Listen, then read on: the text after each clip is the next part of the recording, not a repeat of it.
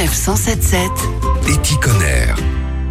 2025, c'est donc la date à laquelle chaque nouvelle machine à laver neuve vendue en France devra être pourvue d'un filtre qui récupère les microfibres de plastique. Avec nous pour en parler, Henri Bourgeois-Costa de la Fondation Tara Océan qui a mené plusieurs missions euh, scientifiques pour remonter à l'origine de la pollution plastique.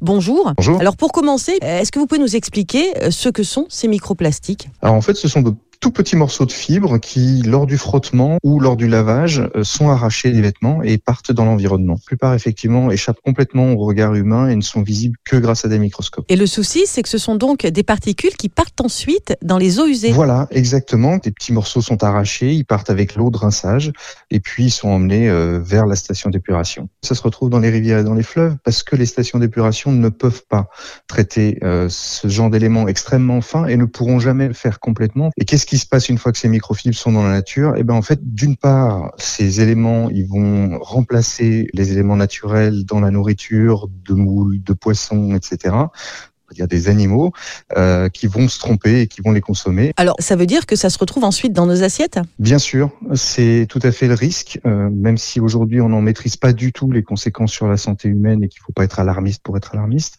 Lors de la dernière mission de la goélette Tara, nous avons remarqué que toutes les moules analysées à l'embouchure des 14 fleuves européens que nous avons suivis contenait des microfibres. Alors la loi stipule que c'est à partir de 2025.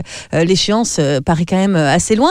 Euh, D'ici là, est-ce qu'il y a certaines choses qu'on peut mettre en place pour pouvoir justement limiter l'émission de microplastiques? Oui, tout à fait. Alors, bien respecter les températures de lavage qui sont indiquées sur les vêtements. Utiliser des lessives liquides, puisque les lessives en poudre sont plus abrasives et provoquent plus de pertes de microfibres. La troisième chose, c'est bien remplir sa machine à laver. Plus les vêtements sont libres et se frottent entre eux, et plus il y a d'arrachage.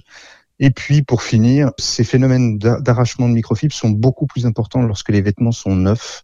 Donc, euh, utiliser longuement ces vêtements, acheter des vêtements de qualité, les utiliser le plus longuement possible, c'est aussi une façon de limiter le nombre de microfibres. Quelques petits gestes qui vont donc pouvoir peut-être faire la différence et réduire d'au moins un tiers l'émission de vos microplastiques.